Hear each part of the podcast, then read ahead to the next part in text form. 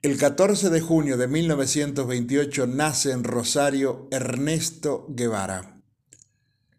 El mediodía del 9 de octubre de 1967, prisionero luego de la batalla en el Churo, Bolivia, del día anterior, estaba en la camilla de la escuelita La Higuera, dolorido por heridas de bala luego de ser sometido a un extenso interrogatorio por agentes de la CIA y policías, escuchando cómo definían qué hacer con su cuerpo una vez que lo mataran. Había tenido una larga noche, ideal para pensar y recordar. Habrán desfilado varias imágenes, como las tardes de sol en Altagracia, donde los Guevara se habían mudado cuando tenía él cuatro años para atenuar su asma. Su madre, Celia, la que lo animaba a animarse a más, la que nunca hizo de Tete un niño enfermizo, la que estimulaba su natural temeridad, o como ella recordaba las veces que entró a la casa casi desnudo porque con cinco años le había dado su ropa a algún chico que no tenía. Si vivimos bien, decía. Llegarían las visiones de las minas de Potosí con olor a explotación, los mineros de aquel 1952 que iban armados en camiones luchando por la revolución en el país en el que él ahora estaba muriendo por la misma causa. Habrá recordado aquellas vidas que según ellas mismas no valían nada, jóvenes que parecían viejos, la tuberculosis, la muerte adolescente, infantil, enfermedades llamadas desde siempre evitables o calificadas cínicamente de sociales. Seguro se formó en su mente el Perú, donde había conocido el dolor del leprosario y la urgencia de los remedios.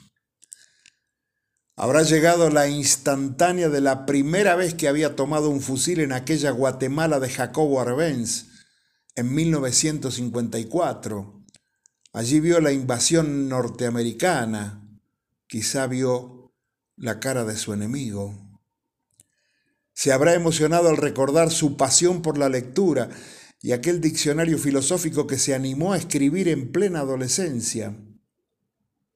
Seguro habrá visto en su pensamiento y mente aquel 1955, cuando se encontró con Fidel, el plan de invasión a Cuba, la carta a sus viejos, su definitivo cambio de vida. Entonces ya era padre de una niña, Hildita, que dejaba en México y se jugaba a suerte y verdad en un yate con otros ochenta hombres. Y esa carta de esos tiempos. He pasado la vida buscando la verdad a viva fuerza y ahora, hallado el camino y con una hija que me perpetúa, He concluido el ciclo. Desde ahora en adelante no consideraré mi muerte como una derrota.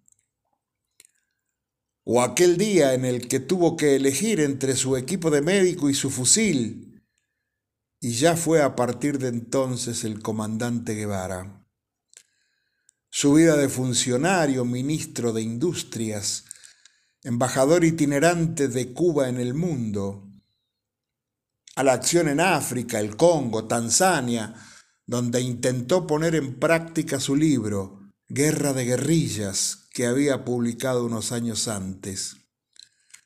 Su vuelta a Cuba, sus primeros enojos con la ortodoxia soviética, la carta a sus hijos, sobre todo, sean siempre capaces de sentir en lo más hondo cualquier injusticia cometida contra cualquiera en cualquier parte del mundo.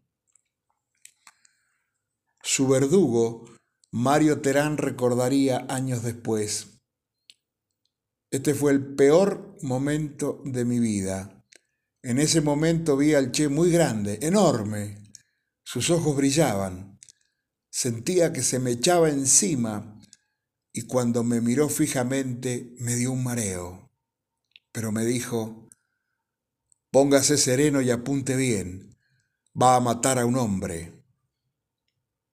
Entonces di un paso atrás, hacia el umbral de la puerta, cerré los ojos y disparé. Así terminaba esta vida, la del hombre que quedó inmortalizado para siempre en aquella foto presente a toda hora en cualquier lugar del mundo, obvio, en donde haga falta. Ernesto Che Guevara.